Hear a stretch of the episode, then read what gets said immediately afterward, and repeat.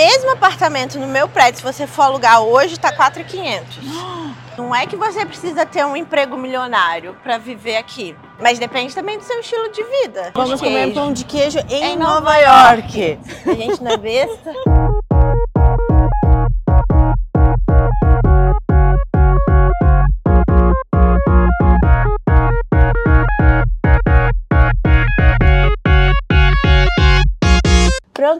Pronta? Prontíssima. Prontíssima. Nasci pronta. Pronta. Cara, que bom que a gente conseguiu conversar aqui hoje. O tempo ajudou. Yes. Né? Foi Nova York é assim, né? Yes. Uma hora tá frio, uma hora não tá, uma hora tem sol, uma hora tem chuva. Mas o bom é que tudo é adaptável. Isso, e se a gente daqui três meses a gente estaria aqui com cinco casacos em volta. Ah, é, mas é, mas é isso mesmo. Pior que no início da semana, como tava um pouquinho mais frio, eu falei, preciso de um, de um casaco, eu acho que um pouquinho mais reforçado, porque tava mais frio. né? Tava. E essa época, né, de transição, assim, é muito louco, porque começa o outono dia 21, né? Acaba o verão dia 21. Dia 21 começa a chover. É muito bizarro, assim, é um negócio surreal. Que a gente não tá. Eu não tô acostumada, eu sou do Rio. O Rio tem o alto verão e o verão. tem Não tem outono, esse inverno, outono, essas coisas. Não, Não tem, tem. Essa, essa diferença de estações. Não tem essa nuance. E aqui, tipo, dia 21, vum, é muito louco. Percebi isso na pele, porque cheguei aqui dia 20, dia 21. hum, comecei Choveu, a chover, né? Comecei a chover. É muito louco. muito louco. E a previsão tava sol, tinha sol, era no tempo bom. Não, vou conseguir fazer todas as entrevistas, fazer tudo. Chuva, ok, vamos mudar o plano então. É. Tudo certo. Tudo certo. Mas essa questão de, pegando essa, esse gancho de adaptação, né, Lari? Como é que foi essa sua adaptação do Brasil para Nova York? Porque eu sei que você já com 18, 19 anos ali, já, já tinha saído do Brasil, já te- teve uma experiência em, em Londres, no Londres. intercâmbio. É. Mas como é que foi depois vir para cá? Como é que você veio parar aqui? Então, usando o gancho também, eu acho que Nova York é uma cidade que você precisa ser flexível. E eu não era muito, eu tive que aprender. Eu vim parar aqui porque minha esposa foi transferida, então nossa vida não mudou muito, assim, tipo, mudou que eu parei de trabalhar, né? Mas é, ela foi transferida, ela continuou no mesmo trabalho, mesma empresa, fazendo as mesmas coisas. E aí a gente mudou pra cá, e aí grande mudança e tal. E eu parei de trabalhar. E isso mudou minha cabeça porque eu tinha muito tempo. E eu não, não podia trabalhar ainda, eu precisava esperar o, o Employment Authorization. Então, eu, tinha, eu fiquei louca. Eu nunca tinha tido tanto tempo na minha vida. E eu acho que. Não sei como são os jovens hoje em dia, tá? Mas na minha época, a gente não pensava muito, a gente ia fazendo, tipo, é, escola, faculdade, trabalho, blá blá. E nunca parava pra pensar se era aquilo que você queria de verdade, assim. Até tem uma pressão, né? Tipo, 17, 18 anos vai ser muito novo pra realmente Decidir de decidir. fato sobre o futuro. Exato. Eu queria, tipo, eu fiz jornalismo porque eu queria escrever. Já tava ali dentro de mim. Mas é, parar para, uau, agora tenho tempo para fazer o que eu quiser, era uma novidade. E aí a adaptação foi difícil por isso, assim, porque preciso, foi uma adaptação de cidade, uma adaptação de estado civil, uma adaptação de profissão, uma adaptação de tudo ao mesmo Tudo tempo ao mesmo tempo. na Retorno de Saturno, que é, eu tinha 29 anos, fazendo 30. Então dei uma leve pirada, estou medicada, estou ótima. Você está agora tranquila, tudo certo. Aquela bem nascida. Ai, que loucura. Não, mas é, é, tipo, tive muita crise de ansiedade e tal, e aí comecei a tomar medicação. Gente, medicação é super normal, tô ótima. Não, mas hoje em dia, terapia, Terapia. conversa, é necessário, É. precisa disso. A gente precisa cada vez mais cuidar e, e ter essa, esse autoconhecimento de que a gente precisa dessa, dessa, desse auxílio extra. Exato. Então, para conseguir manter essa, a, a vida. Exato. É isso. E eu tava até falando com a minha esposa que eu sou a pessoa que tá tocando uma música, eu saio dançando e, e sou meio assim, né? Levo tudo meio no humor. E nessa época da adaptação, eu fiquei dois anos assim, meio travada. Eu falei, cara, como é que você aguentou? Ela, ai, foi horrível.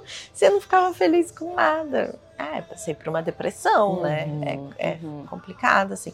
E aí terapia e várias terapias. que foram auxiliando. Se você analisar bem, você veio para Nova York, claro, diversos desafios, né? E, e coisa que você acabou lidando e superou, graças a Deus. Mas você tinha uma liberdade que até então você, talvez, apesar de ter tido a, a oportunidade de ir para Londres e ter, né, Uhum. vivido aquele momento lá, era um outro tipo de liberdade. Total. E que você tava com aquilo nas mãos, mas não sabia o que fazer. Não sabia, porque a liberdade ela vem com responsabilidade.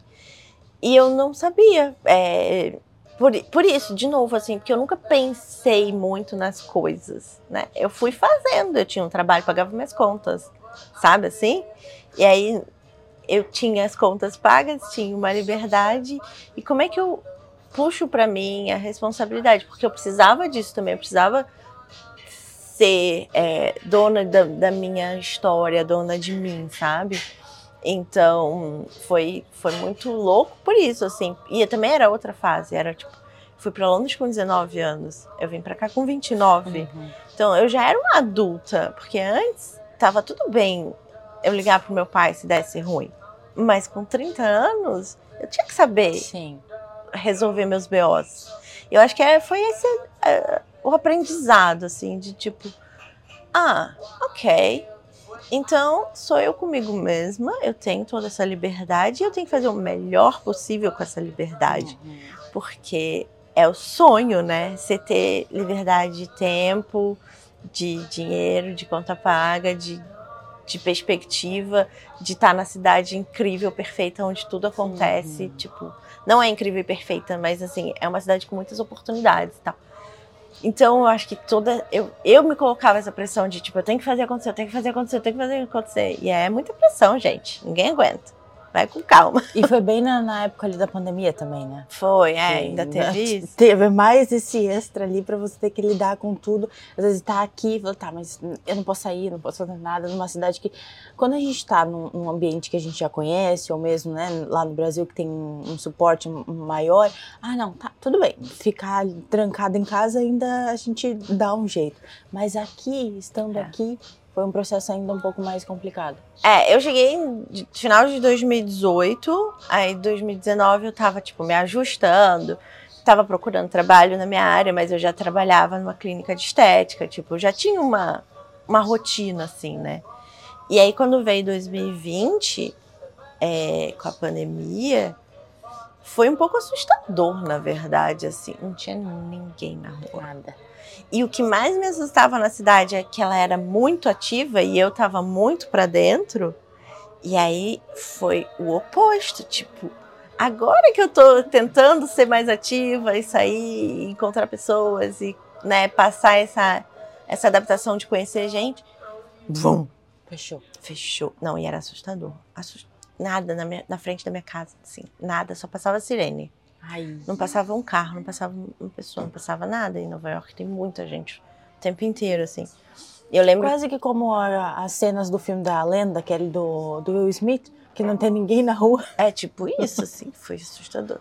E eu lembro que no verão, assim, começou.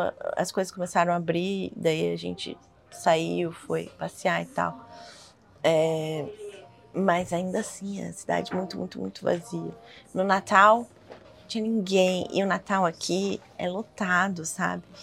E aí você vai absorvendo um pouco aquela atmosfera, né? Eu acho que a cidade conta muito sobre quem a gente é. É, porque ou você se adapta à cidade, e aí você vai no ritmo da cidade, ou você sai da cidade, porque ela não vai se adaptar a você. Uhum. E, e aí eu fui absorvendo aquela intensidade pandêmica também. A gente foi o centro da pandemia, tinha navio, hospital, tinha, era um Uhum. negócio de louco. Assim. É, e foi, assim, de alguma forma também a maneira que eu falei, cara, não tem como fazer mais nada. Tipo, não dá para procurar emprego agora, não dá para trabalhar na clínica, não dá para fazer nada. Então eu continuei o podcast, que minha, minha amiga co-host precisou sair. E aí, no fim, assim, no meio, né? Tipo, setembro, assim, outubro, eu falei, mas não é isso exatamente isso. Eu entrei em jornalismo porque eu queria escrever. Uhum. E eu fui para São Paulo porque eu queria escrever. E aí agora eu tenho a oportunidade de escrever, eu vou escrever. E aí eu comecei a escrever o livro. O livro. É. E como é que foi isso, esse, essa responsabilidade de, nossa, eu tô escrevendo um livro? Porque uma coisa é a gente escrever um, um artigo que vai para um blog, que vai para sua newsletter, né? E é, é um conteúdo menor. Ainda assim tem uma responsabilidade que a gente está Uhum. informando, levando informação ali, mas, nossa, eu tô escrevendo um livro. É. Como é que foi isso? Eu termino o livro dizendo que livro é eterno e dá medo, dá medo de tudo, porque é para sempre. Mas eu acho que eu fui aceitando durante o processo de que a gente, o primeiro livro é o livro possível, não é o livro ideal, é o livro que a gente consegue escrever naquele momento, assim. Então, várias. é, eu acho que é um ótimo livro, tá? E eu sou bem crítica. Mas, assim, várias coisas não vão ser perfeitas. E a gente tem que lidar com isso. E também eu comecei a aceitar. Assim, é muito bom ter um mentor. Então, a minha editora era muito essa pessoa que falava: tá tudo bem, ou não tá tão bem assim. Orientava É, nesse sentido. exato. E, e aí, uma coisa que alguém me falou nessa época que me marcou muito foi: o livro é só 50% sua responsabilidade. Porque os outros 50% é de quem lê. Aí deu uma aliviada, eu acho. o livro ele é bem metalinguístico, porque eu conto bem essa história de que como eu sempre quis escrever. E aí, óbvio, tem coisas da minha vida, né, nesse, nesse meio do caminho, mas ele é bem metalinguístico, tipo, o medo, as inseguranças, o livro possível, o livro impossível, Uhum. o que, que vão pensar de mim. Porque na minha família nada podia falar. Tipo, não fala pra sua mãe que você fez isso, não fala pro seu pai que você fez aquilo, não fala pra sua avó, não fala. E meu livro é sobre mim, então já é lidar com essa carga, assim, emocional de Uhum. tipo, essa galera vai ler ou não, mas tem essa discussão, assim, tipo, o que, que vão achar de mim, né? Porque, porque eu tô querendo escrever sobre Sobre pessoas e sobre eles, e vai dar ruim ou não vai dar ruim, eles são minha família, e eu quero ter sempre uma boa relação. Mas outra coisa que me conforta e que eu falo para as minhas mentoradas hoje é: você escreve um livro de memórias. E as suas memórias são as suas percepções sobre o que aconteceram Uhum. com você. E não um fato jornalístico. Sim. Você não tem obrigação de ser imparcial. Bem diferente de, um, de Uhum. uma matéria, de um- uma reportagem. Que deveria ser, né? Deveria ser imparcial. Mas É. hoje em dia a gente sabe que sempre tem um ladinho ali que quer. Sim, exato. Os jornalistas ainda são pessoas, assim, mas o que eu quero dizer é, tipo, o seu livro não tem, não tem menor. Se Uhum. você quiser criar uma fanfic e dizer que são suas memórias, Tá tudo ok. porque é a sua fanfic. É. É, é, fan- é a ficção de você mesmo, né? A sua autoficção. E, e é assim, é a sua percepção mesmo. Toda história tem três lados. O meu, o seu e a verdade. Uhum. Você não está comprometido com a verdade nem com o do outro, você está comprometido com o seu lado. Sim. E aí começa a ser uma coisa muito de autoconhecimento, é, autorresponsabilidade, porque você tem que. Eu, né? Eu olhei para trás para todas as fases que não foram tão boas assim e para todas as oportunidades que eu deixei passar também, porque bem ou mal eu sempre tive a oportunidade de escrever, Uhum. mas eu fui por outros caminhos, Uhum. assim. Então, é uma coisa de, de você ser responsável e muito honesto consigo mesmo, de falar: é, mandei mal aqui, poderia ter sido melhor. Mas não vou me julgar e não vou me culpar, porque eu sou uma ótima pessoa hoje e, né, sou a pessoa que eu sou por, por causa das causa decisões disso. que eu tomei. Então, bola pra frente. Então, mas é, é ter uma. fazer um- uma análise um pouco autorresponsável e fria, assim, tomar responsabilidade pelas, pelo que aconteceu, Uhum. né? Não, e aprender com, com os erros, com os acertos. Eu, Exato. né, essa questão de poderia ter feito diferente? Poderia. Ok, vi que eu podia ter, ter feito diferente. Uma coisa é você olhar e não aprender com aquilo e não ver que, o quanto você cresceu, ou quanto aquilo mudou você, o quanto aquilo impactou ou não. Isso, como você falou, é uma questão de autoconhecimento.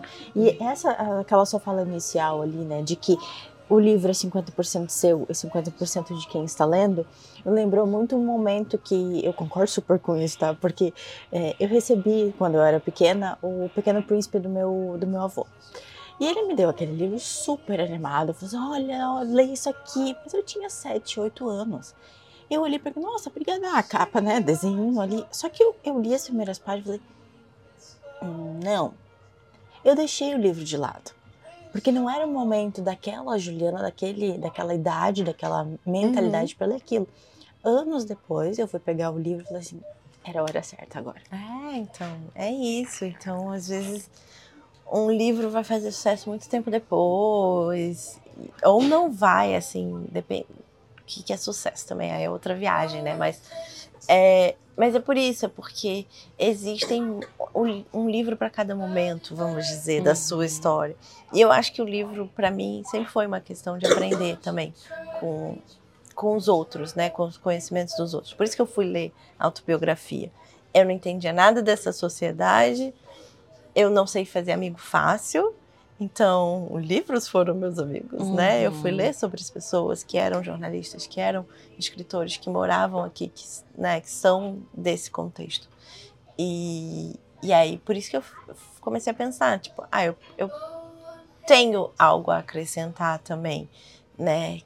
De trazer esses questionamentos, porque às vezes alguém também está passando por isso. E aí eu tive esse feedback quando eu lancei que é, enfim, pessoas que sempre quiseram escrever, é, que são meus clientes hoje, uhum. assim, né? Uhum.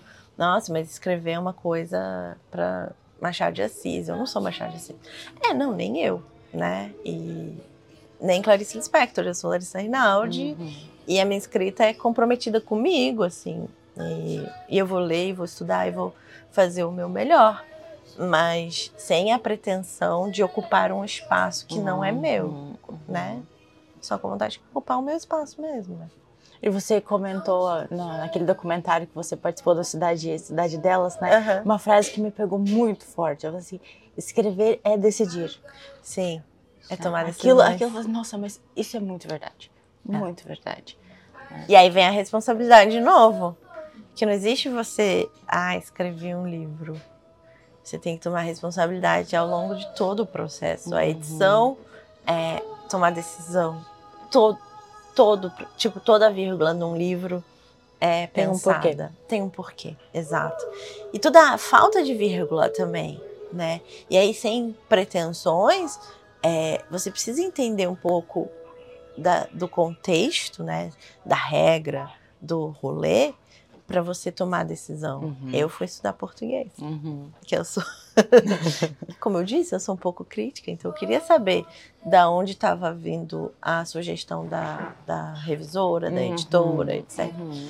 Então eu tive uma equipe, né, para me me ajudar a tomar as melhores decisões. E aí, tipo, quando Saramago escreve sem pontuação, ele não faz porque ele não sabe, ele faz porque ele sabe muito. Uhum. E não que eu queira ser Saramago, mas eu quero ter consciência do, da vírgula que eu estou usando, né? Ou que eu estou deixando de usar, ou das reticências que a gente às vezes escreve de um jeito, é, usa indiscriminadamente, assim, para dar espaço. Você pode usar o espaço com outros, o respiro, você pode fazer de, de outras, N, outras maneiras, até graficamente. Uhum. E aí, decisões e decisões e decisões, né? Ah, você comentou agora de Saramago, eu terminei agora O Homem Duplicado. Nunca li. É, bom? É muito bom. Ah, muito ele é bom. é demais, é, né? É. Mas foi, foi exatamente isso também, né? Quem, quem pega, às vezes, essa leitura vai notar uma diferença do seu livro, por exemplo, porque são, são essa, é, é passa uma outra uma outra sensação, uma outra experiência e é o momento da pessoa. Você comentou ali, né, que quem lê hoje e depois comenta, volta e você assim, Lari, eu, eu quero escrever. Esse livro aqui foi para mim. Mas quem está escutando, quem está vendo o nosso nosso podcast aqui agora e as, não às vezes não tem a pretensão de, de escrever, mas por que que você diria para ler o seu livro? Ah, eu acho que meu livro é um livro de autocura acima de tudo. E todo mundo passa por traumas. Então é uma forma de você ver como eu passei meus traumas.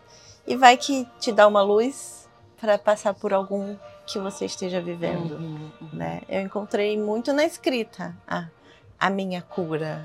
Óbvio, eu tive terapia, tudo isso, né? Mas, de novo, sobre decisões, o terapeuta é uma vez por semana, uma hora na semana. Todo o resto é você com você Uhum. mesmo. Como se fosse uma, uma válvula de, de escape também das suas emoções para conseguir colocar aquilo ali. Dentro de um apartamento de 60 metros quadrados, numa pandemia, no epicentro da pandemia no mundo, sem poder sair. Enfim, com né, todas as questões que eu estava vivendo, era uma válvula. era uma catarse, né? Era um, um sai, tirar de mim, assim, tudo aquilo, né? Com um visto, é, nossa, o ser imigrante é uma, é uma viagem à parte. À parte. assim. A gente vai conversar sobre isso Ok. mais tarde quando estiver caminhando Ok. aqui, tá? Porque tomando nosso cafezinho, para manter o pessoal aqui também curioso para saber quais foram os desafios que aconteceram aqui no início. E Logo após o intervalo. Mas eu queria saber, Lari, como é que foi esse processo de, de produção, de fato, do seu, do seu livro? Porque você teve a, a editora que foi lhe orientando, mas você fez a maior parte sozinha? Então, a editora orientou, óbvio, é, teve revisão ortográfica, então foram três pessoas, eu, uma das três, e aí eu tinha minha professora de português, e aí eu levava questões para ela, tipo, a editora, a revisora falou isso, mas eu não concordo. O que, que o portu, né, que, que a regra diz? diz? E aí ela tá, tá nos agradecimentos também Ela é daqui ou ela é do Brasil? do Brasil. Do Brasil. E aí, enfim, eu fui. Ele foi tomando forma, né? E na hora de imprimir, é, minha esposa fez a capa. Ela que desenhou? É, Que sensacional! é, ela é designer, né? Aham, Ela tem a formação dela é essa. E aí a gente tentou contratar outros designers, mas ela é super envolvida, fofa. E ela falou: "Ai, não, eu vou fazer. Então eu vou fazer". Ela não queria ou não, não tinha outra pessoa melhor você botar a sua essência ali na capa, né? Exato. E, e ela não gosta muito de se envolver porque ela fala que eu não, não, não tomo muitas decisões, que eu demoro para tomar decisões, ou que eu não penso, que eu mudo de ideia, e mudo mesmo. Mas, tanto que antes do livro entrar na gráfica, duas semanas antes, eu coloquei tipo um- uma parte inteira, assim. O final dele foi duas semanas antes a decisão. E se ele não tivesse ido Sério? pra gráfica, talvez eu estivesse mudando até hoje. Por Aham. isso tem que ter um prazo também. Que, enfim. Voltando à capa, ela desenhou. E aí, como ia imprimir no Brasil, a gente não. Ela não é gráfica, né? Ela não faz gráfica. Então ela não tinha muita noção de, tipo, do amarelo, se ia sair direito, não sei o que, não sei o que. Porque a tonalidade, as cores são diferentes, né? E aí a gente mandava imprimir aqui, eu ia buscar, eu fui atrás da gráfica aqui para ver o tamanho, para ver o amarelo, para ver a proporção, porque uma coisa é na tela do computador, né? A outra coisa é, é Ele impresso. impresso ali. É. aham. E aí botava assim, tipo, só a capa impressa, né? Perto de todos os, os meus livros parecidos e tal. E, e aí, sim, fiz parte de todo o processo. E o, o primeiro lançamento foi no Brasil, depois aqui nos Estados Unidos. Foi no Brasil. A gente precisava ir pro Brasil, na verdade. E aí eu, eu falei que eu ia juntar o- a passagem, uma passagem só para resolver. O... Então a gente fez Rio São Paulo. Foi impresso lá a primeira vez que eu vi, eu já tava, já tava com tudo marcado Uhum. para imprimir, para lançar. Então a gente lançou no Rio, foi a família toda, ninguém liga se eu falei de X, de fulano e ciclano, tá todo mundo querendo pra festa. entendeu? no fim, a galera quer, tipo, apoiar Está exaltar. presente aí naquele seu exato. momento. Foi uma festão, foi legal encontrar as pessoas. E tanto de- depois de pandemia, que não podia sair dois anos sem ir e tal. E aí depois a gente foi para São Paulo, onde eu morei quatro anos e meio antes de vir para cá. E aí também é, todo mundo foi, meus amigos de São Paulo, foi ótimo. E aí a gente veio para cá. ahn, eu fiz um lançamento pequeno para amigos e depois eu fui para o Consulado Geral do Brasil, é, num evento que não era meu, era da cultura brasileira. E aí eu fiz uma apresentação, um Q&A e tal. Uhum. E foi isso. E agora, um ano depois, Aí. E faz pouquíssimo, faz pouquíssimo tempo que você voltou de um momento da sua vida, um, um evento ai, ai. que talvez quando você tivesse decidido lá atrás escrever o livro, você não esperava que estaria lá. É, eu fui finalista como melhor escritora brasileira no mundo. É um evento da High Profile, uma revista brasileira em Londres. Ah, então eles premiam brasileiros que estão fazendo a diferença no mundo. O evento foi no Palácio do Parlamento Britânico, dentro da casa do Big Ben. Chiquérrimo, vestido, Luísa Brunet, enfim, todo um Tudo que podia tudo um imaginar, tudo glamour, ali. tipo um Oscar, assim, uma noite de Oscar. E, e é legal, né? Porque assim, quando eu era criança, eu sempre quis trabalhar com arte, eu sempre via as premiações, eu falava, ah, eu quero um tapete vermelho, quem... né? Daí eu pegava lençol e botava, de, usava de vestido, ficava brincando e tal. E hoje é tipo isso, né? O sonho que realiza, né? É a premiação, é o documentário, é Times Square, é a entrevista com a Ju, é. Eu vi todo- que ontem você estava fazendo stories, estava lá aparecendo bem no telão da, da, da da Times. Times Square. É. Eu, a outra Larissa, chegou. E- Mas como é que você chegou a, essa, a esse prêmio? Porque é da, da revista, mas você já sabia que existia isso? Você, eles descobriram você aqui, viram seu livro, você teve que se inscrever? Como é que foi esse processo? Então, a pessoa te indica. E aí você preenche o. Não sei quem me indicou. é, indica lá no site. Aí você preenche O formulário. os formulários para ver se você é, tem o pré-requisito. Aí depois você vai para uma votação. Aí é muito legal também, porque você- eu falei com todo mundo. Vai votar em mim, vai votar em mim, vai votar em mim. E isso é uma coisa legal do livro e desses trabalhos que são muito pessoais. Porque no fim, você tem que falar com todo mundo que você ever talked na sua vida, assim. Ever. Tipo, é, pipoqueiro da frente da escola, Uhum. entendeu? Tipo, vai lá no lançamento do meu livro.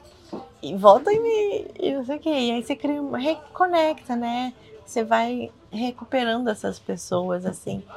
Que ela, a vida, né, vai, vai Às vezes afasta, às vezes volta. É, é a Exato. vida. E, e essas pessoas, tipo, afastaram, mas elas estão torcendo por você, sabe? Uhum. E é legal esse.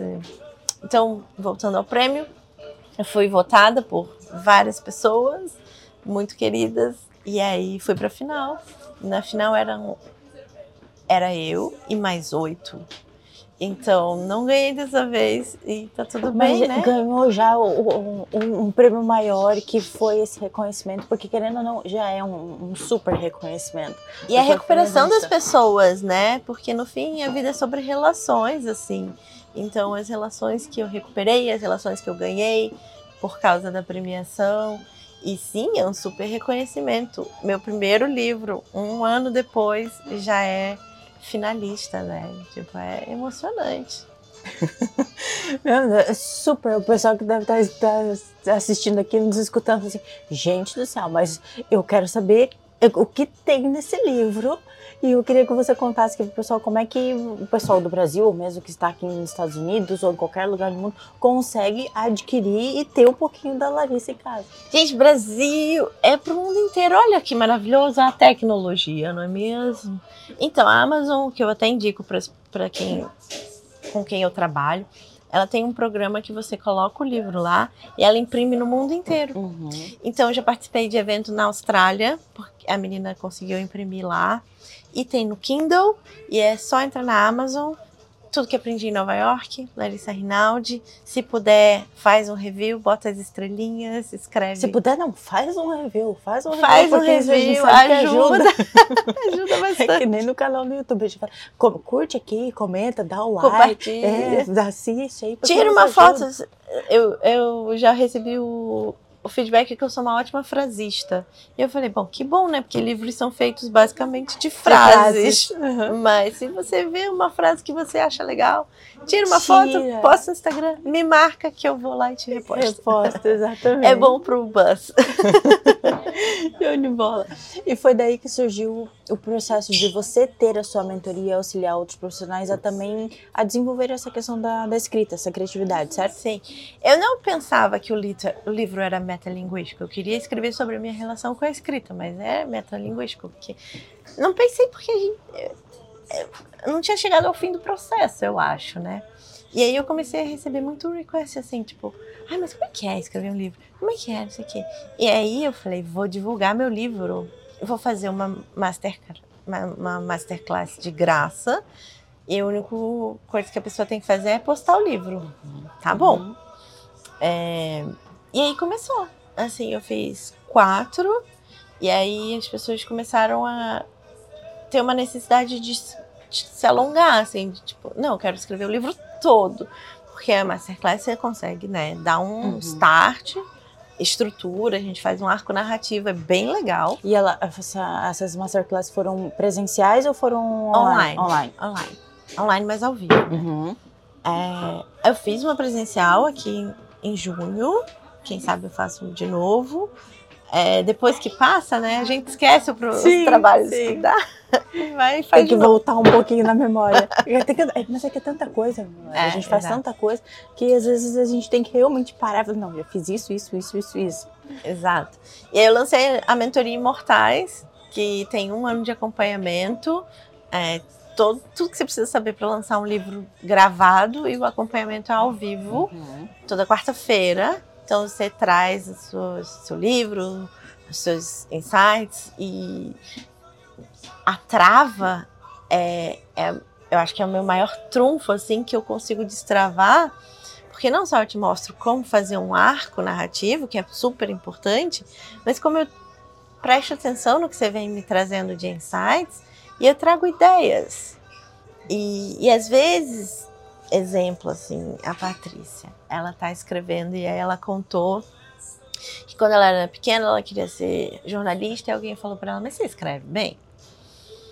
E aí faz forwards, ela foi, enfim, fazer outras coisas e tal.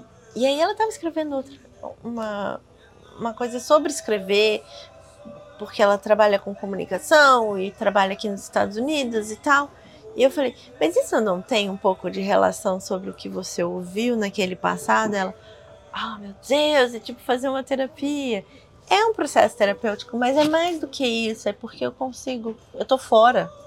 E aí eu consigo te trazer insights que estão dentro de você, uhum. que você já falou, mas que você não consegue enxergar para aquela situação específica. Uhum.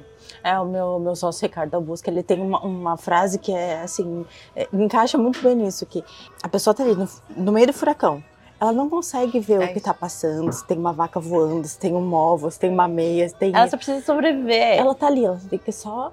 É. A pessoa que tá de fora, não, olha, aqui tem isso, aqui tem isso, faz aquilo, sai dessa forma, faz isso. Então é muito mais, mais prático. Né? É. Né? Quando tem alguém olhando, tendo esse olhar aqui. acho que a gente vai levar uma bronca. Uhum. Hi. Oh, sorry. Derek! Meu Deus! E agora? Vamos continuar nesse papo lá, lá fora. fora. Vamos pegar uh, um yeah. café e vamos. vamos. Maravilha.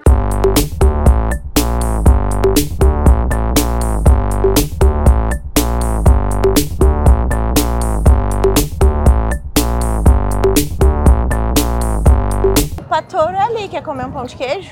Vamos comer um pão de queijo. Por onde? Vamos lá, a Lari, a Lari que vai nos, nos guiar hoje. Deixa eu, deixa eu ir pro outro lado, que daí fica mais fácil eu pegar aqui todo mundo. Vamos comer um pão Vamos de queijo. Vamos comer um pão de queijo em, em Nova, Nova York. York. A gente não é besta? A gente não é besta, exatamente. Mas você já, já conhece aqui? É, é, é um local de brasileiros mesmo?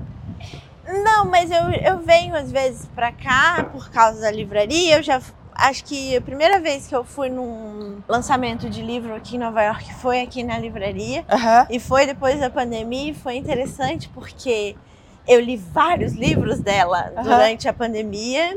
E aí, tipo, uau, de repente ela existe. Aquela coisa de fã, assim mesmo, Sim. sabe? É, e eu acho que eu tenho um médico que é aqui perto também.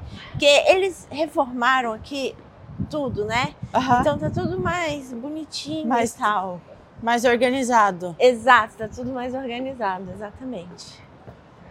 Born in Brazil, perfect in New York City. Ó, ali, ó. Deixa eu até fazer um, um Faz um take, take. aqui, só pra vocês verem onde nós estamos indo. Vamos lá, será que é tão bom quanto o pão de queijo do Brasil mesmo? Será? Será? Vamos Você lá. vai me dizer. Vamos lá. E pior que eu não sou assim, eu não sou de Minas, eu sou do, do sul do Brasil. Ai, Então, assim, o certo seria um mineiro falar se o pão de queijo é realmente bom, mas vou tentar. Tá vou bom. tentar. eu sou carioca. Eu posso dizer se o pão de queijo é bom ou não? Ai, essa época do ano é a melhor época É muito do boa, ano, né? É Não precisa boa. usar casaco, não tá aquele calor, porque também o verão aqui é especial. pra quem é carioca. E como é que funciona essa sua, essa sua rotina, Lari? Porque, claro, tem que ter uma adaptação muito grande em relação ao clima. Inverno, verão muda drasticamente, porque verão, bike, corrida, outdoor, tudo outdoor, né? Aí você vai andando, você volta andando, tipo, da 42 pro Brooklyn de bike, é uma maravilha.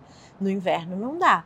Faz menos 20 nessa cidade. Então daí vou pra Broadway, faço os museus, faço umas coisas mais Parte mais indoor, cultural. porque tem, tem como ficar lá de fora. Aham. então vamos para dentro, vamos pegar aqui um pão de queijo.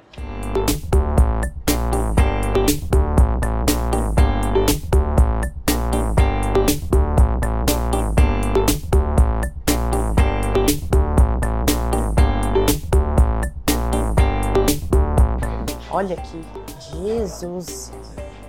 Lari já provou todos esses? Não. Esse parece bonito, né? Que é, É, o quê? é o Everything. Bagel. Ah, você conhece essa marca? Não. São esses seeds, assim, que, que é de um bagel, que eles é, fazem o bagel com esses Aham, seeds. aham. E aí eles vendem só os seeds, só o tempero, né? Vamos dizer. Vou pedir meia dúzia e meia dúzia do original. Isso. Vamos lá.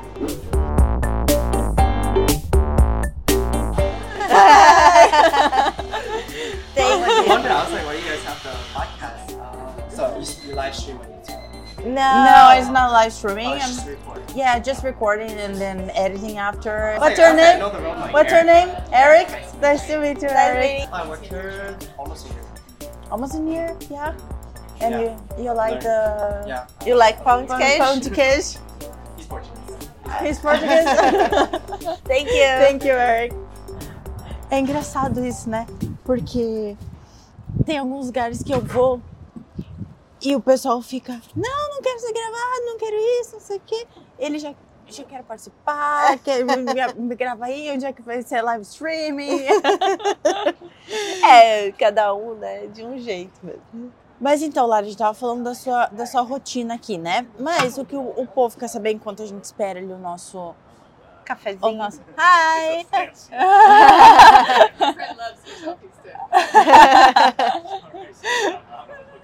That's fine, that's fine. O pessoal quer saber quais foram os seus perrengues ou maiores dificuldades quando você chegou aqui em Nova York. Eu acho que eu tenho um perrengue que eu viajei uma vez e meu celular era de cartão, de, né? Não era conta. Tinha acabado de chegar, tipo, dois meses. E aí é, virou um mês. E eu tava fora dos Estados Unidos e eu não tinha como comprar. Enfim, voltei sem celular. Ai, meu Deus. Bom dia. E aí eu cheguei de metrô. é, E eu, eu cheguei em casa, né? Tipo, saí da estação do metrô em casa e eu não sabia onde era a minha casa. E eu não tinha celular. Tipo, não tava funcionando a internet, não tava funcionando nada. E aí, E aí, o que, que você fez? eu andei, né, chorando. Ai, meu Deus. Eu chorei um pouquinho, andei mais um pouquinho. Eventualmente eu achei minha casa, mas foi bem perrengue, assim, foi bem triste. E isso era uma época do ano que assim tava frio, frio, frio, ou pelo menos dava pra ficar na Não. rua desesperada? Dava, dava, dava. Era tipo outubro, assim, era tipo essa época, mais ou menos. Ah, então tá mais tranquilo, mais tranquilo. Mas tava chovendo? Não. Acho que não, não lembro. Mas tava eu e minha malinha e perdida, assim. Eu olhava pra cima e falava: aquele prédio parece com um prédio perto da minha casa. Como é que eu chego naquele prédio? Aí eu ia andando, assim, eu precisava achar alguma coisa. O que aconteceu? Eu saí do metrô não na, na saída de sempre. Aham, aham. E aí eu, tipo, deu Perdida, deu, É. deu, bug na, na, Deu na, na bug mente. total, deu tela azul, assim, deu. Eu fiquei, cara. Aí eu cheguei chorando em casa. Eu,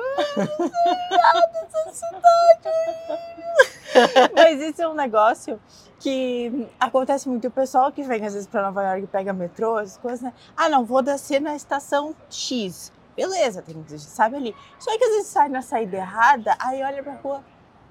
Onde é que eu tô? É, total. E às vezes você pega o metrô errado também, que esse perrengue já várias vezes, que é Já um aconteceu. clássico, né? Porque às vezes você desce no metrô, tá escrito downtown or uptown. Aí você desce errado, e aí tá tipo menos 20, você tá com 30 quilos de casaco e você tem que subir tudo de novo a pé pra descer tudo de novo. Isso aí é várias Clássico, vezes. é É, isso aí clássico. já nem considero mais perrengue. porque- Eu tava em gravação no- do episódio com a Juliana Neiva e no ano passado, quando eu gravei com ela, ela falou que ela teve o perrengue da luz quando chegou aqui. E esse ano a gente falou dos perrengues, né? Eu falei que no- nos primeiros dias aqui em Nova York, aquela coisa, né? Em algum momento vai pegar o metrô errado, eu peguei pro lado, depois que eu vi, eu falei, não, preciso sair. E ela disse também que ela ficou por meses, meses, entrando e saindo do mesmo, mesmo trem. Todo santo dia. Ela falou, gente, como é que eu ainda não aprendi? Que ela chegava na esquina e descia no lugar E errado. já descia, pegava o G, ela tinha que pegar o F, daí depois ela ela tava no F e tinha que sair e pegar o G. Cara, é um clássico. É, Ai, teve uma vez também que meu ar-condicionado pegou fogo. Essa, Como assim pegou fogo? essa foi uma boa. Cara, ele tava fazendo uns barulhos esquisitos. E aí, tipo, eu, eu entrei no banho. E aí a Marcela tava na sala. E aí ela falou: Amor, tá pegando fogo. E aí deu bug na mente, assim. Tava saindo uma fumacinha. Ah, Mas mas uma fumacinha assim, fumacinha ou uma fumacinha que nem essa que a gente vê na rua, saindo do... não, uma fumacinha. Ah, Mas preocupante, né? hum. E aí eu falei, liga na manutenção, vai lá embaixo. E eu tinha acabado de sair do banho, tava sem roupa. Eu falei, vou me botar roupa, não sei o quê. Tanana. Aí ela foi lá embaixo e falou, ah, eles falaram que quando der eles sobem. Eu falei, amor, tá pegando fogo. Aí eu liguei no, no bombeiro. Aí, cara, eu sei que eu entrei no quarto pra botar roupa. Isso assim, poucos segundos, né? Eu entrei no quarto pra botar roupa. Quando eu saí, tinham três bombeiros, todos desencapotados. A sirene lá embaixo, Ai, assim. meu Deus. E aí eles apagaram, não tava pegando fogo, mas era um- uma fumaça. Mas tava com cheiro de queimado. Sim, e ficou uns dias com cheiro de queimado. Tiveram que trocar o ar-condicionado e tal. Ai, meu Mas acho que foi mais louco, assim, foi, tipo, quão rápido foi, assim. Eu saí do banho, daí eu, eu liguei pro, pro, pro coisa, pro bombeiro. E aí, de repente, tinham três caras na minha... Na minha... Na porta na- já? Não, na sala, assim, tipo... E eu, assim, meio, tipo, botando a roupa, assim, sabe? Tipo, e lá embaixo, assim, cinco carros de bombeiro. Tipo, muitos. É muito rápido. É, é um negócio, assim, surreal. Não, mas ainda bem que a Marcela tava em casa e ela, ela viu e Sim. foi, imagina se eu já tava ali tomando banho, ai, depois, que perigo. Que perigo. É, e no verão acontece bastante, né? Tipo, de pegar fogo e tal, infelizmente. Então, é muito rápido. Isso foi bem assustador também. Putz, bom, mas pelo menos agora É, já sabe. assustador assim, de tipo, Mas eu nunca tinha visto assim, tão. Né, nunca tinha é que a gente comigo, não sabe também assim. como é que vai ser a nossa reação no É. momento, né? Às vezes tem gente que paralisa, tem gente que não já, já faz tudo rápido, É. não tem como saber. E a Marcela queria pegar o computador, queria dar na cara dela. Seu computador, vamos embora. Eu acho que eu ia ser que nem a Marcela. Não, eu preciso levar isso, preciso levar aquele outro. Não, isso aqui não pode ficar. Eu, caralho, a gente vai morrer. Quando você chegou aqui, claro, teve alguns é, desafios, talvez é, culturais, né, em função da diferença do Brasil e dos Estados Unidos. E foi um momento também que depois teve a pandemia e tudo mais. Você já contou um pouquinho dessa história aqui. Mas o que, que foi mais difícil para conseguir ter esse maior contato com o povo de Nova York? O americano em si? Hum, achar, né? Que, veja bem, Estamos em Nova York, é difícil. estamos em Nova York, é difícil achar um americano. É, eu acho que é a diferença cultural, assim, eles são mais reservados. Então, para você se comunicar, brasileiro já sai contando a vida, meu pai, minha mãe, meu tio, meu avô. é, e aí, tipo, eles não, eles eles são segmentados, assim. A gente vai se encontrar pro network, a gente vai falar de trabalho, o que, que eu posso oferecer e o que você pode oferecer. A gente vai, no Thanksgiving, a gente vai agradecer, o que, que você pode oferecer, sabe assim, o que, que você vai agradecer, o que, que eu vou agradecer. E o brasileiro é mais da malemolência e tal, então eu acho que tem, acho que é- essa é a maior diferença, assim, de tipo, você vai jogar futebol, aí na saída, eu não jogo, tá, mas a Marcela joga, aí na saída ninguém vai pro shopping. Como é que você faz amigos sem ir pro shopping, gente, depois do futebol? O futebol ele só existe para tomar causa do no shopping. Veja bem, vocês estão com os valores invertidos, Aham, entendeu? Então acho que essa é a maior diferença, assim, de, de entender a segmentação e saber se portar.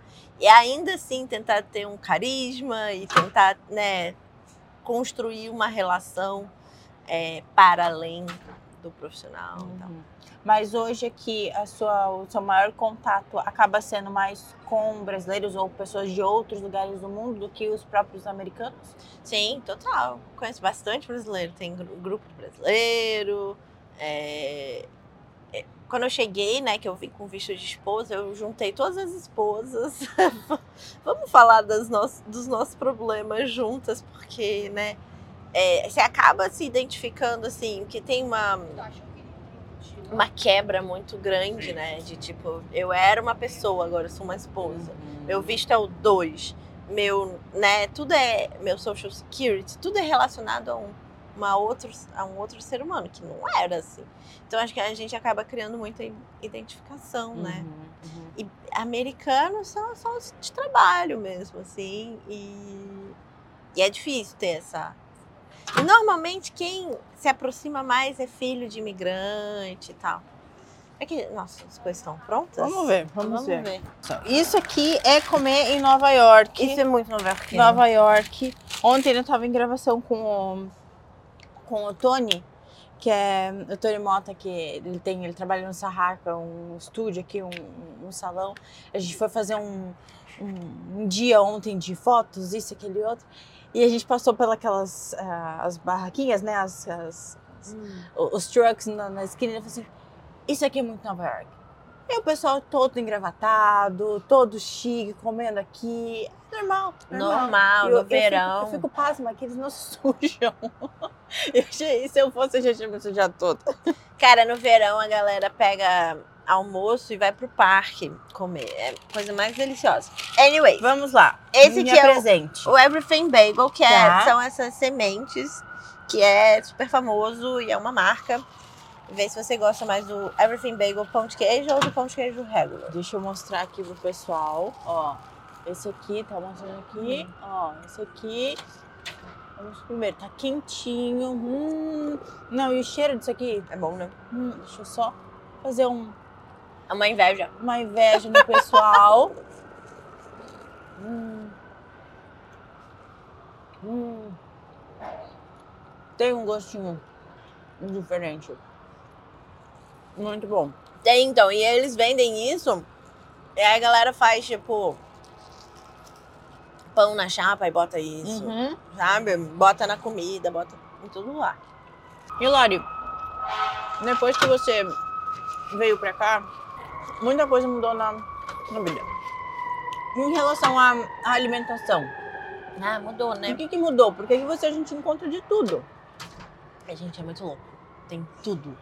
Você vai no no mercado, assim, aí tem, tipo, é, bolinha de queijo do Fridays. Aí tem Uhum. sei lá do Everything Bagel. Tem café do Dunkin' Donuts. Tem, tem tudo. Muita coisa industrializada. Ih, menina, deu uma... Deu um erro. Eu comi muita coisa industrializada no começo.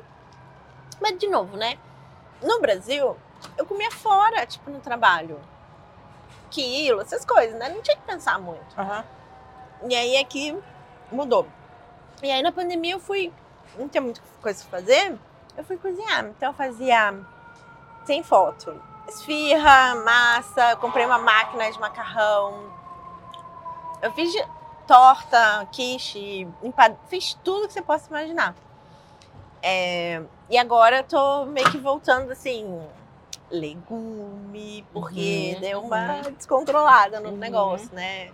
Franguinho, né? Fryer. Air fryer, agora eu faço tudo na air fryer. Tudo, tudo. Lá em casa também. É, Aquilo ali virou a melhor amiga da cozinha. Gente, é Tudo perfeita! você- e cada dia você descobre uma receita nova que você pode fazer Na air na air fryer. fryer. Exato! Então eu faço hoje em dia tudo na air fryer e minha vida é assim. E a gente come bem coisa do Brasil, assim, tipo arroz, feijão. As feijão eu não faço, eu peço no restaurante. Bra- Brasileiro, específico do Exato. Brasil. É, mas franguinho, legume, salada, repeat. Nossa. E aí repete, todo dia a mesma coisa, assim, quase todo dia a mesma coisa. E tem algum, alguma gastronomia que talvez você tenha conhecido mais ou experimentado outras coisas mais aqui em Nova York, pelo fato de lá no Rio às vezes não ter tanto acesso na época, e que você não. Isso aqui virou minha paixão, ou eu já gostava lá no, no Rio e agora gosto mais aqui. Tem algo muito específico? É tanta coisa, porque eu venho pra cá e eu gosto de experimentar tudo. Difícil essa pergunta. Que tem de tudo, né? A gente pode encontrar o indiano, o chinês, o japonês, o grego, o americano mesmo, o italiano, que tem muito aqui. Muito, pois é, então, meu restaurante favorito é um italiano, Qual? que é do lado da minha casa. Hum. Chama Bote. Que era Forno Rosso, agora é Bote.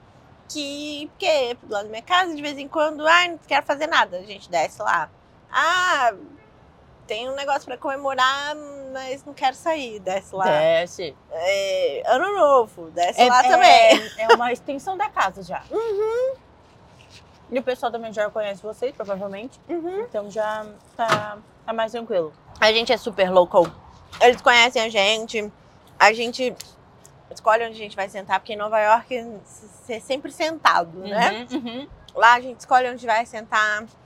Ninguém apressa a gente, porque aqui também a galera adora apressar o pra sair. Porque eles têm dentro dos, dos restaurantes, principalmente, né? Tem muito esse, essa questão processual. é, Isso é algo que a gente nota uma, uma diferença grande lá no, no Brasil, porque às vezes você chega num restaurante, tudo bem, você senta, aí demora um tempo ainda pra pessoa vir tirar seu pedido, ou ver o se você... Total! Aqui não, você sentou, deu X tempo, a pessoa já tá ali. Se você ainda não decidiu, ah, mais cinco minutos, deu cinco minutos, a pessoa vem de novo.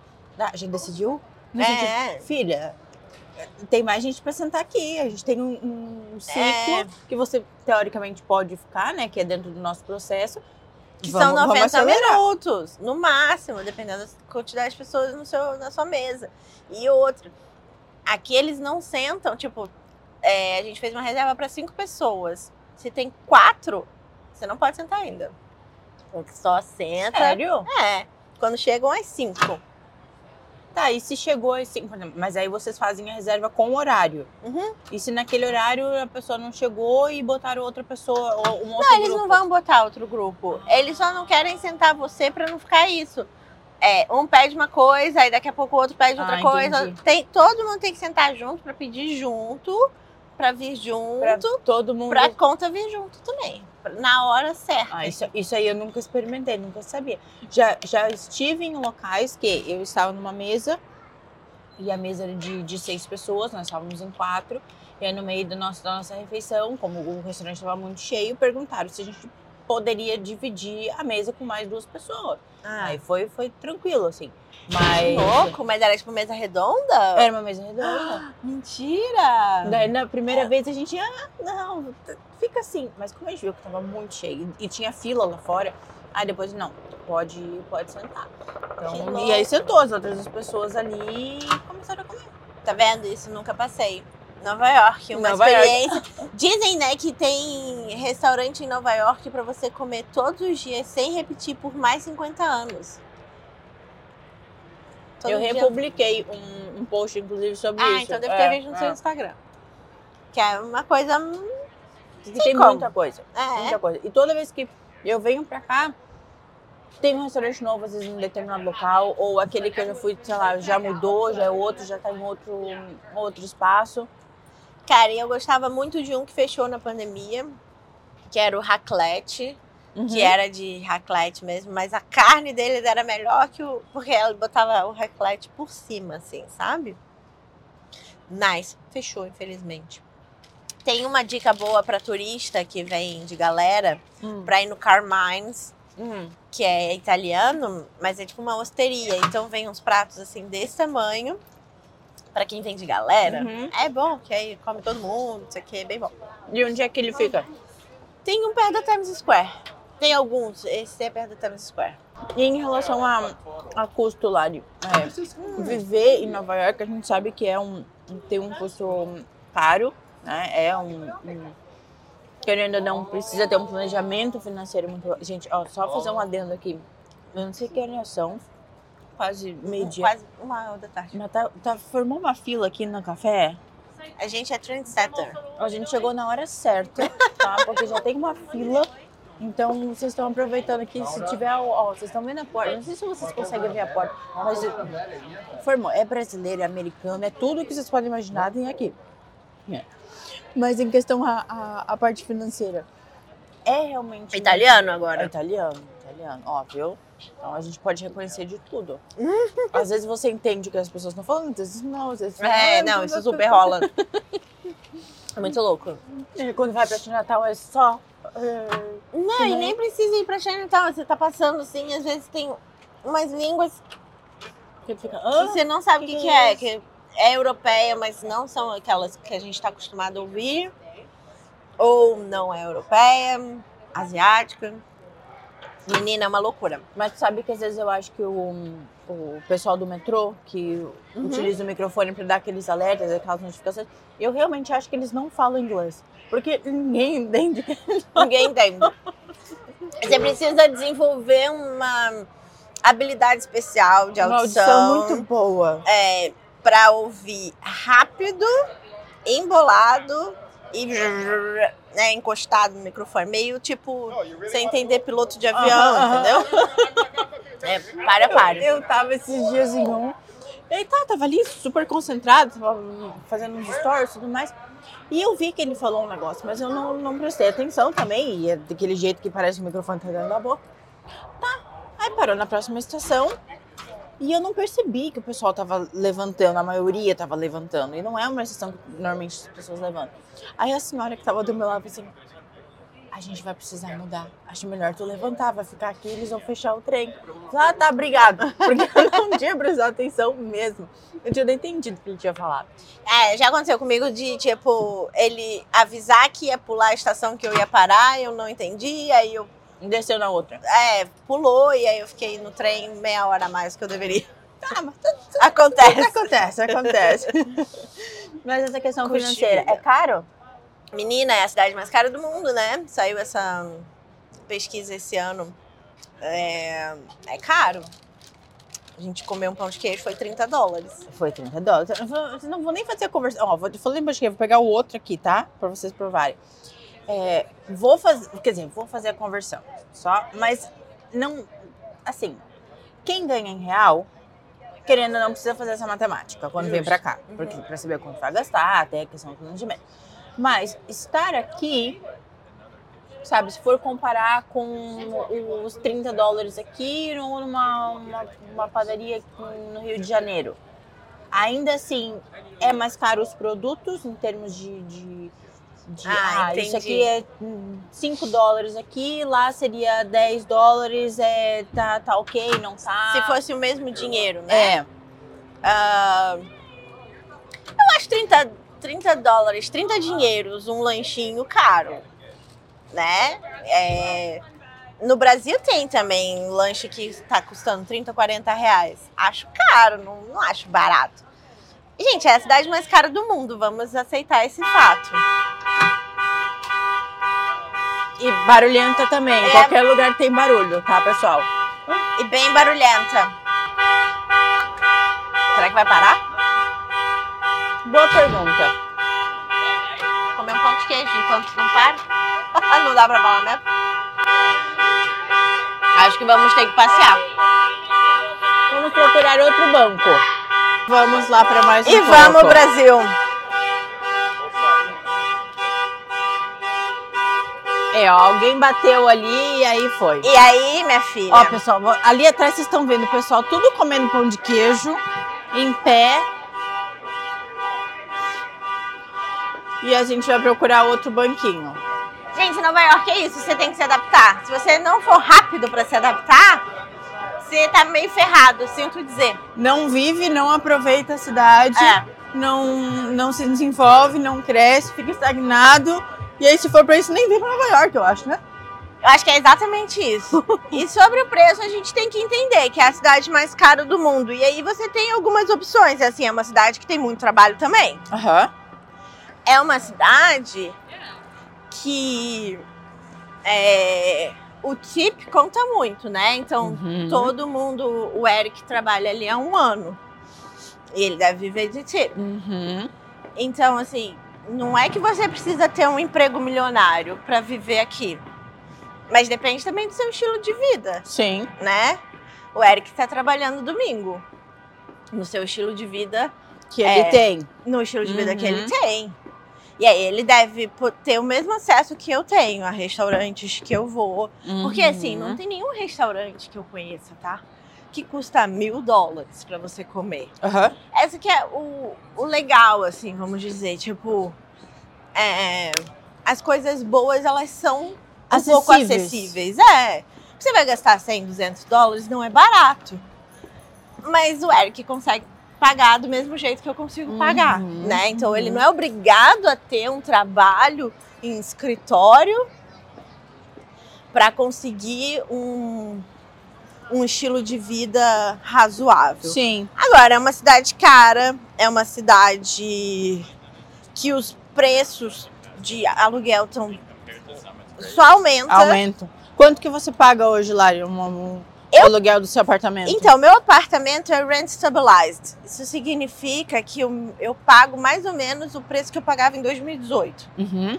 Foi quando eu cheguei, Tá. que é em torno de três e pouco. É um quarto, um banheiro, mas eu tenho um laundry em casa, que é o maior Uhum. luxo que você pode ter em Nova York, Uhum. que é lava e seca, né? Aham. É... Mas o mesmo apartamento no meu prédio, se você for alugar hoje, tá 4,500. Porque o preço de hoje é 4,500. Já aumentou. Exato. E parece, e aí tem várias questões de imposto e, e- quer atravessar? Vamos. Ih, quatro segundos aqui é assim, pessoal. O, temporizador tá rolando e corre.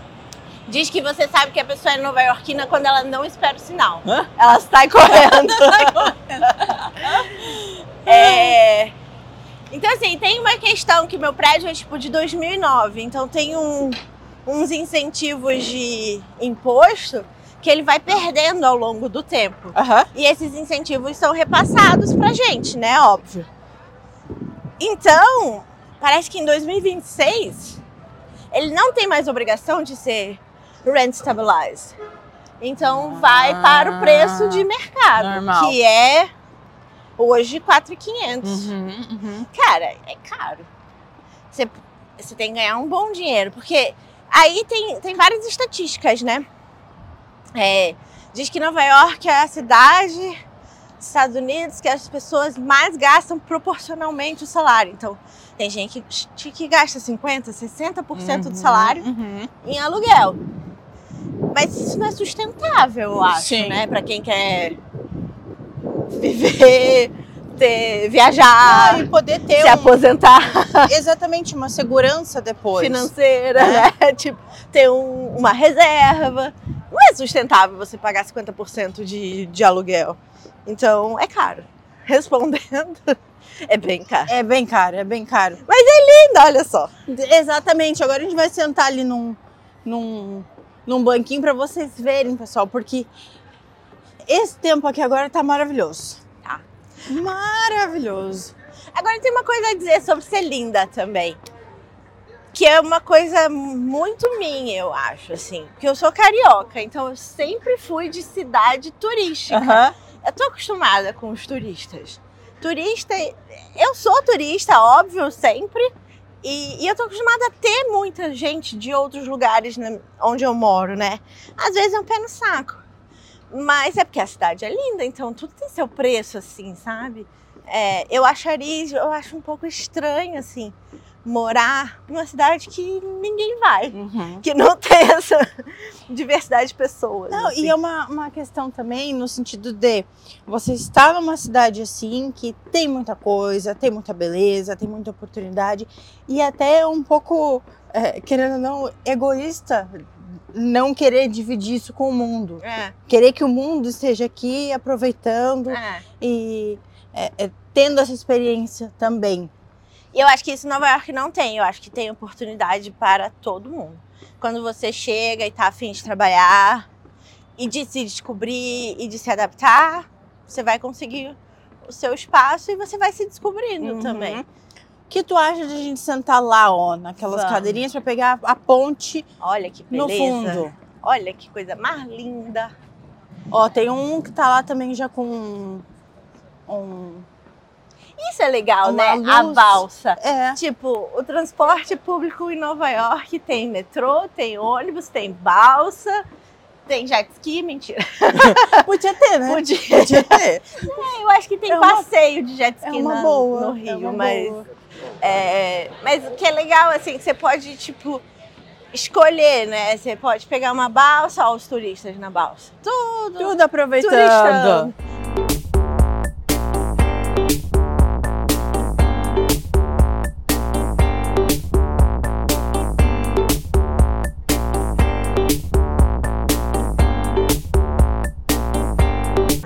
Aqui que é boa. E a gente senta bem confortável e conversa. Sofá da Hebe. Sofá da Hebe. Você assistia muito a Hebe, gostava da Hebe. Minha avó era fanática pela Hebe. Às vezes eu ficava na casa da minha avó e aí eu assistia a Hebe. Adorava, diva. É, e é- era bacana porque ela entrevistava também muita gente, né? Era forma de comunicação, eu adorava assistir também. Gracinha, vai ganhar um brinde. Hilari, o que, que você hoje gosta de fazer fora, né? Cozinhar em casa, ter o seu momento de escrita? Tem algum local especial, por exemplo, como esse aqui, né? A gente sentou aqui agora, mas tem algum local da cidade de Nova York que você vai pra. Ai, aqui eu consigo, sabe, ter uma inspiração, eu consigo me relaxar? Algum específico aqui da cidade? Porque tem tanta coisa. É, tem tanta- Mas bem ali do outro lado do rio, que é perto da minha casa, que tem um parque que é gramado mesmo e tal. Tá sempre cheio de turista também, porque é bem onde tem a foto das pontes famosas. Ai, meu Deus! Ui! Cenas. Cenas. Tá tudo certo. Pessoal, vocês estão bem? Vocês estão bem? Tá tudo certo. Ainda bem que a Lari viu, senão o negócio ia voar e ia parar. Vocês iam parar lá, lá na frente. Olha o cachorro ali fazendo pose. Oh, So cute! Ele é tipo um cachorro influencer. Anyways, o Dumbo Park é um lugar que eu acho legal de sensacional. É muito legal. E o Fort Greene também, que é mais perto da minha casa ainda. E o Promenade, que dá a vista exatamente pra cá onde a gente tá. E, e é bem ali. E dá pra ver tudo. É lindo. Dá Lindo, maravilhoso. Lindo, maravilhoso. Perfeito. Nunca errou. Então, quem vier pra cá tem que ir pelo menos em um desses três. Gente, Pra, pelo menos tem que ir no. Brooklyn. No tem, Brooklyn. Tem que ir no. Brooklyn. Vai no Dumbo, Dumbo Park, que já faz a foto da- da- das, das pontes. Dá uma olhada para Manhattan, é uma vista linda. Vê a estátua, que já é ali também. Aham, é já- tipo. Tudo. É, é o ponto, É o combo. ponto forte ali que todo mundo tem que ir. Porque o pessoal às vezes fica muito em Manhattan e acaba não indo pra, atravessando a ponte, não vai aproveitar do outro lado também, né? Que é linda também. Não, e é um outro mundo. É. É um outro mundo. Porque aqui tem, claro, tem muita coisa, é muito barulho. E lá, pra quem gosta de um pouquinho mais de calma, de, de peace, assim, vai pra lá. É. É, exatamente. É ótimo. E a parte de exercício físico, como é que você, porque você gosta bastante de correr, né? Eu tenho academia no prédio, que ajuda muito no inverno, mas lá também eu consigo correr no. Aí é de novo, com a vista. Quem não, não é feliz, gente? Correndo com essa vista é muito bom. No É, verão e dá. eu vejo que você compartilha cada vez, né, na, quando você vai, você comenta essa questão de, de autoestima, de autoconhecimento. E isso também auxilia bastante quem, quem lhe segue lá no, no Insta. É, o povo fala, né? Nunca me propus a ser uma blogueira Influencer desse, desse, fitness, nesse sentido.